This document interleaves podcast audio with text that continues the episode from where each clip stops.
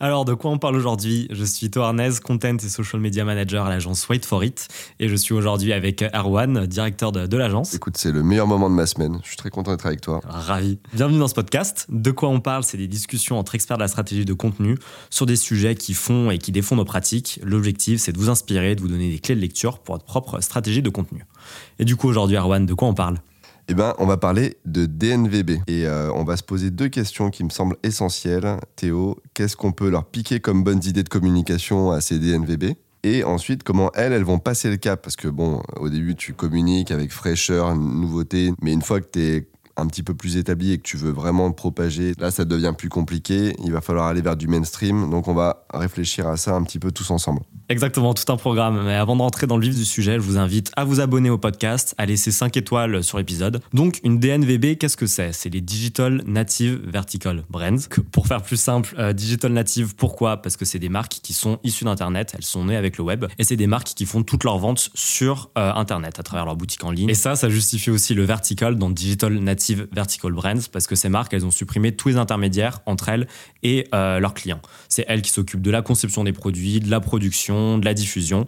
Voilà, il y a un seul interlocuteur pour les clients, c'est la marque directement. Effectivement, c'est des modèles assez vertueux parce que tu récupères euh, l'essentiel de la marge par ce biais-là. Et il y a un autre point clé aussi dans les euh, DNVB, c'est qu'il y a un gros focus sur l'expérience client, sur la relation client. Effectivement, on a d'abord parlé de ces marques-là par ce biais-là. C'est-à-dire que l'expérience client, elle est, clé. Euh, moi, j'ai souvenir d'avoir commandé euh, du thé d'Iber et, d'avoir bah voilà, plein de petits cadeaux, plein de petits apports supplémentaires quand tu, quand tu récupères l'objet de la marque, en l'occurrence un matelas. Et elles ont d'abord fait fort là-dessus en mettant vraiment tout au niveau de l'expérience utilisateur. Est-ce que tu peux me citer, Théo, du coup, les, grandes marques des NVB Oui, bien sûr. Bah, le terme, il a été inventé par euh, Andy Dunn en 2007 quand il a créé sa marque Bonobo. Donc, pas Bonobo, la marque de vêtements français, mais Bonobo, une, marque de jeans euh, américain. Et puis, suite à ça, au cours euh, des, années 2010, il y a eu un, essor des DNVB. On pense notamment à Nastigal. Et puis, en France, il y a eu bah, forcément Respire, Le Slip français, Cézanne.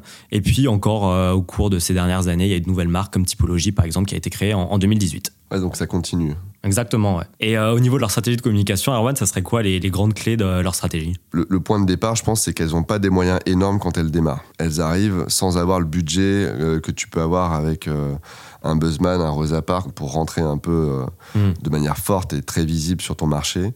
elles, c'est pas le cas, donc déjà, ça, ça, je dirais que le point commun, c'est effectivement la nécessité d'être malin et de faire sans gros budget.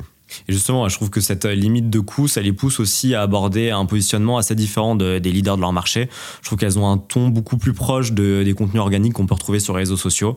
Euh, elles engagent vraiment une relation de confiance et un vrai échange avec, avec leur audience. C'est vraiment ça, c'est la communauté, ces personnes de l'ombre qui vont porter un peu ta marque. C'est l'exemple typique de Respire avec Justine Hutto. Euh, si elle avait été seule dans son garage, à connaître personne, sans aucun réseau, et qu'elle avait lancé sa vidéo de crowdfunding, ça aurait pas marché.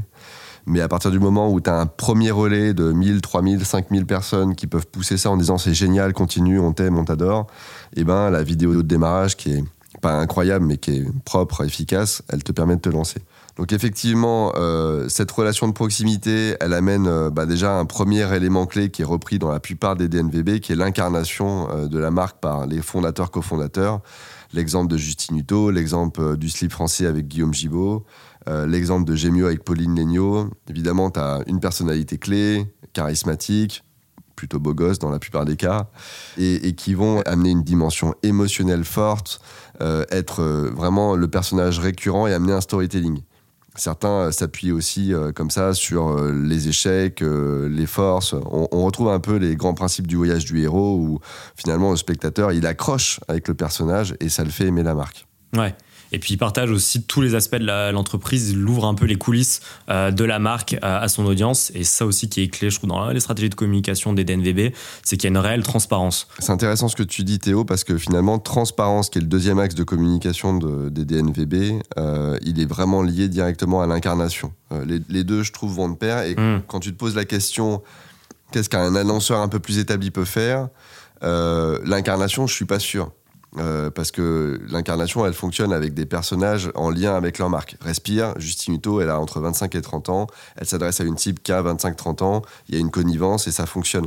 Si tu as un mec de 60 ans euh, qui vend un produit pour des femmes, je, ne vois pas l'incarnation comment elle peut se jouer. En revanche, je pense que les marques, dans une optique de transparence, le fait d'ouvrir euh, l'entreprise et potentiellement les collaborateurs au monde externe, c'est une arme qui est très forte parce que ça, ça, t'amène à, à, rentrer dans une relation qui est clé aujourd'hui avec les consommateurs euh, et qui va te permettre de, sortir de la vision qu'on peut avoir par exemple d'un dropshipping où tu sais pas ce que tu achètes, si le produit il est juste, euh, il est éthique.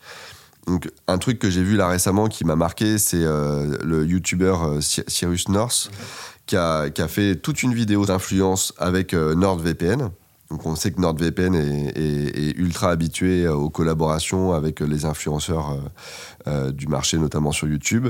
Et ben là, c'est, il est parti euh, à Vilnius, discuter pendant une heure avec euh, le responsable de l'influence de NordVPN, donc qui a montré sa tête, qui a exprimé sa stratégie. Je trouve qu'il y a même un, côté hyper ironique à ce que la personne t'explique sa stratégie quelque part de manipulation pour vendre plus sa, marque et, son, et ses produits. Il t'ouvre les portes et en même temps, ça apporte un un, truc de dingue parce que tu, te sens euh, partie prenante euh, de, la marque et de l'entreprise. Le gars t'explique pourquoi ils ont fait ça, euh, où est-ce qu'ils vont, et bah, ils prennent encore trois, trois crans d'avance par rapport à la concurrence. Ouais, justement, sur Just ça fait une bonne transition parce que c'est pas nécessairement toutes les DNVB qui vont faire du personal branding, mais quand il n'y a pas de personal branding, tu as quand même aussi du marketing d'influence à travers bah, notamment bah, ce type d'influenceurs, parce que c'est vraiment ça qui est clé, c'est d'arriver à faire incarner en fait ta marque. Et puis une autre force aussi des, euh, DNVB, c'est qu'ils utilisent justement les réseaux sociaux vraiment comme un média, qu'ils ont compris que leur audience, et eh ben, sur les réseaux sociaux, elle veut pas nécessairement voir une vitrine publicitaire, mais elle veut plutôt se divertir, s'informer,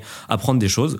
Et donc ça, les DNVB, elles l'ont bien compris et elles vont pousser leurs propres médias. Je pense notamment à Merci Andy, qui est une euh, marque euh, de, produits de beauté, qui a créé son propre studio. Euh, ça s'appelle le Rainbow Studio. Et en fait, c'est vraiment un peu à la combini. Ils vont interviewer différents créateurs de contenu, vraiment ciblés Gen Z, sur des sujets en lien avec leur cible. Donc voilà, ça peut être la santé mentale, ça peut être l'environnement, et puis aussi sur des contenus vraiment très divertissants. Et pas une seule fois, on a la motion de, la marque.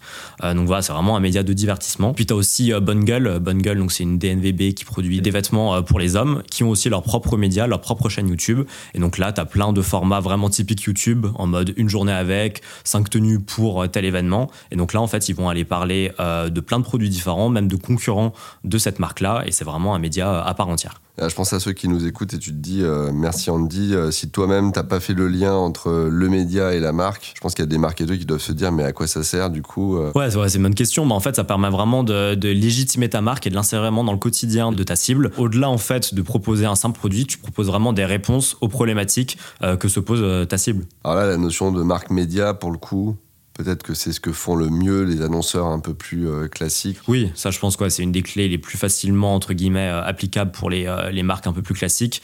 voilà, bah, un des plus grands exemples pour moi de marque média, bah, c'est Michelin avec son guide Michelin. Ça n'a rien à voir avec les pneus, ça conseille des restaurants, mais pourtant voilà, ça communique le fait que bah, avec Michelin, tu peux te voyager dans toute la France, à travers le monde. Ce qu'il faut retenir du coup, c'est que vraiment les, les DNVB, elles savent utiliser les réseaux sociaux sur tout euh, le process de la création de, la marque. Tu en parlais notamment avec euh, Justine Hutto qui a lancé une campagne de crowdfunding. Tu as aussi un autre exemple avec euh, Emily Weiss, la fondatrice de la marque de maquillage Glossier, une marque américaine. Et elle, en fait, avant de créer sa marque, elle avait un blog de, cosmétiques où elle avait déjà une audience de, d'1,5 million de visiteurs par mois. Donc là, elle a vraiment profité justement de toute cette information qu'elle avait.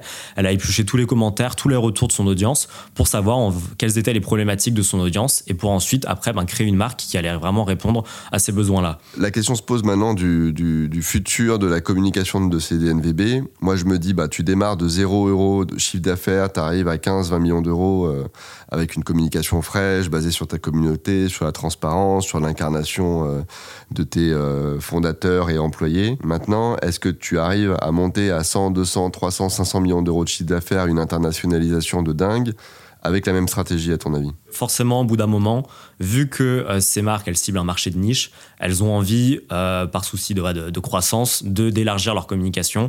Et là, elles vont aller petit à petit décocher un peu tout ce qui fait une DNVB. Par exemple, tu parlais de Respire. Bah maintenant, Respire, on peut trouver ça en parapharmacie, on peut trouver ça même dans les grandes surfaces.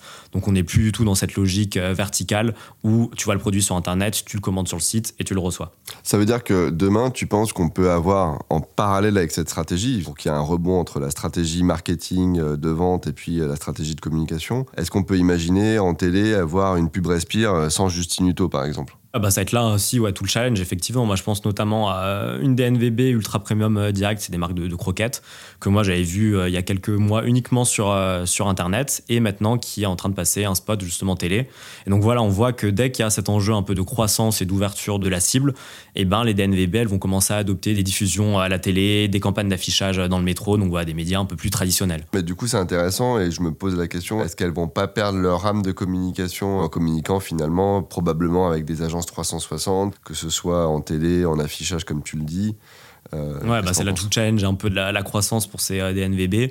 Il y a peu de marques qui ont réussi ce, virage. Moi, je pense notamment à Glossier, qui maintenant est euh, distribué euh, par Sephora, euh, qui réalise 100 millions de chiffres d'affaires. Mais pourtant, quand tu regardes la communication, ben, ça reste des contenus vraiment tournés réseaux sociaux avec des reprises de, de, maquillage réalisées par, par leur audience, des tutos. Et voilà, s'il n'y a pas de grandes campagnes d'affichage ou de grandes campagnes vraiment chartées publicité, je trouve que c'est le bon exemple entre garder son ADN de DNVB avec des contenus vraiment tournés plus authentiques et arriver à concilier ça avec euh, une grande croissance. À partir du moment où tu grandis, le changement est obligatoire. Donc il y a des choses que tu veux garder, tu veux garder ton ADN, mais euh, tu vas devoir réfléchir un peu différemment et, te poser des questions que tu t'es peut-être pas encore posées. Et ça, c'est intéressant. Et moi, j'ai hâte de voir qu'est-ce qu'il en sera d'un Asphalt, d'un Respire en 2030-2035. Ce sera intéressant à suivre. Ça fera le sujet d'un autre épisode. Je voulais dire un dernier truc. Comment tu résumerais, Théo, euh, bah, finalement, ce que les grands annonceurs peuvent retenir des, des, stratégies intéressantes pour eux de communication? Ce qu'il faut retenir, c'est que ces DNVB, elles ont un peu chamboulé la, vision du marketing. Avant, c'était un peu un marketing de persuasion. Maintenant, on est passé plus sur un marketing de valeur. donc vraiment, les DNVB, elles utilisent les réseaux sociaux comme des médias sociaux. Elles font incarner leur, euh, leur marque par des personnalités fortes, que ce soit directement les fondateurs de la marque ou alors d'autres euh, d'autres personnalités. Puis elles affichent clairement leur transparence avec des codes qui sont vraiment repris d'une utilisation un peu plus organique euh, des réseaux sociaux. Merci Théo, écoute, super bien résumé, j'aurais pas fait mieux. Merci à toi, on espère que ce podcast vous a plu, qu'il a pu vous apporter des euh, clés pour vos prochaines stratégies de contenu. Et du coup, la prochaine fois, de quoi on parle?